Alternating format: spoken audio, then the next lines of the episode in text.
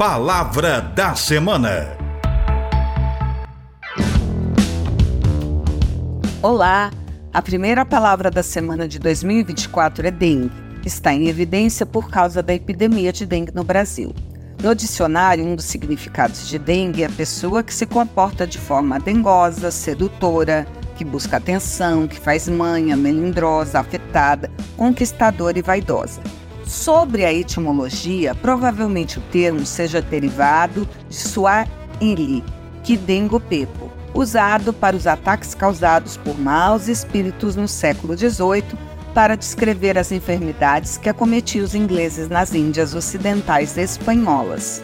Na medicina, a dengue é uma doença infecciosa febril, aguda, que se apresenta de duas formas, a benigna e a grave é uma arbovirose que se caracteriza por ser causada por vírus transmitidos por vetores artrópodes. A doença é transmitida pela picada da fêmea do mosquito Aedes aegypti, palavra que significa odioso do Egito.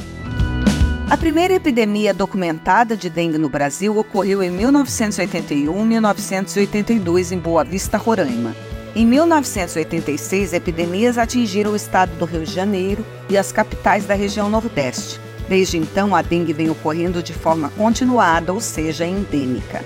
Sinais e sintomas da dengue: dor na barriga intensa e contínua, vômitos persistentes, acúmulo de líquidos em cavidades corporais, hipotensão postural quando levantamos e a pressão cai, ou lipotimia quando tentamos ficar em pé e não conseguimos, perdendo transitoriamente a consciência.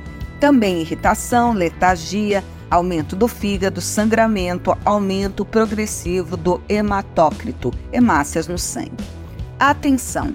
Se você familiar ou pessoa conhecida tiver febre entre 39 e 40 graus de início repentino, apresentando duas das manifestações a seguir juntas, dor de cabeça, prostração, dores musculares articulares, dor atrás dos olhos, procure imediatamente o serviço de saúde para tratamento. O Brasil é o primeiro país do mundo a oferecer no Sistema Único de Saúde a vacina de dengue chamada Kidenga. E o primeiro alvo da vacinação será o grupo formado por crianças e adolescentes de 10 a 14 anos em municípios considerados prioritários. E vem pensar comigo. A população tem que estar atenta às ações e medidas preventivas para evitar epidemias de dengue, como remoção de recipientes, com água parada, vedação dos reservatórios e caixas d'água. Nos pratos de vasos deve-se colocar areia para evitar criadouros de mosquitos. Também o uso de repelentes é fundamental. As medidas e estratégias de prevenção não estão sendo adotadas efetivamente pela população. Também temos o aquecimento global, que tem contribuído para que países como o Brasil se tornem mais receptivos para os mosquitos precisamos reduzir os criadouros. Para isso, também precisamos reduzir a geração de resíduos, isso mesmo, o lixo que produzimos, que também serve de criadouro, como as garrafas PET.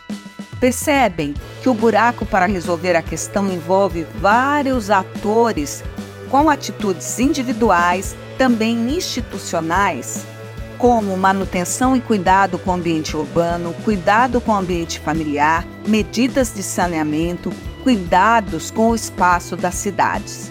Isso tudo é muito importante. Por isso eu convido todos vocês. Vamos combater o mosquito. Bora junto combater o mosquito. Todo dia é dia de combater os focos do mosquito transmissor da dengue, zika e chikungunya. Você já sabe o que fazer, hein? Evite água parada, o bicho não pode nem nascer. Ô mosquito ordinário! Ministério da Saúde. Palavra da Semana. Produção e apresentação: Professora Deise Maria Antônio Sabac, da Faculdade de Filosofia, Ciências e Letras da USP, em Ribeirão Preto.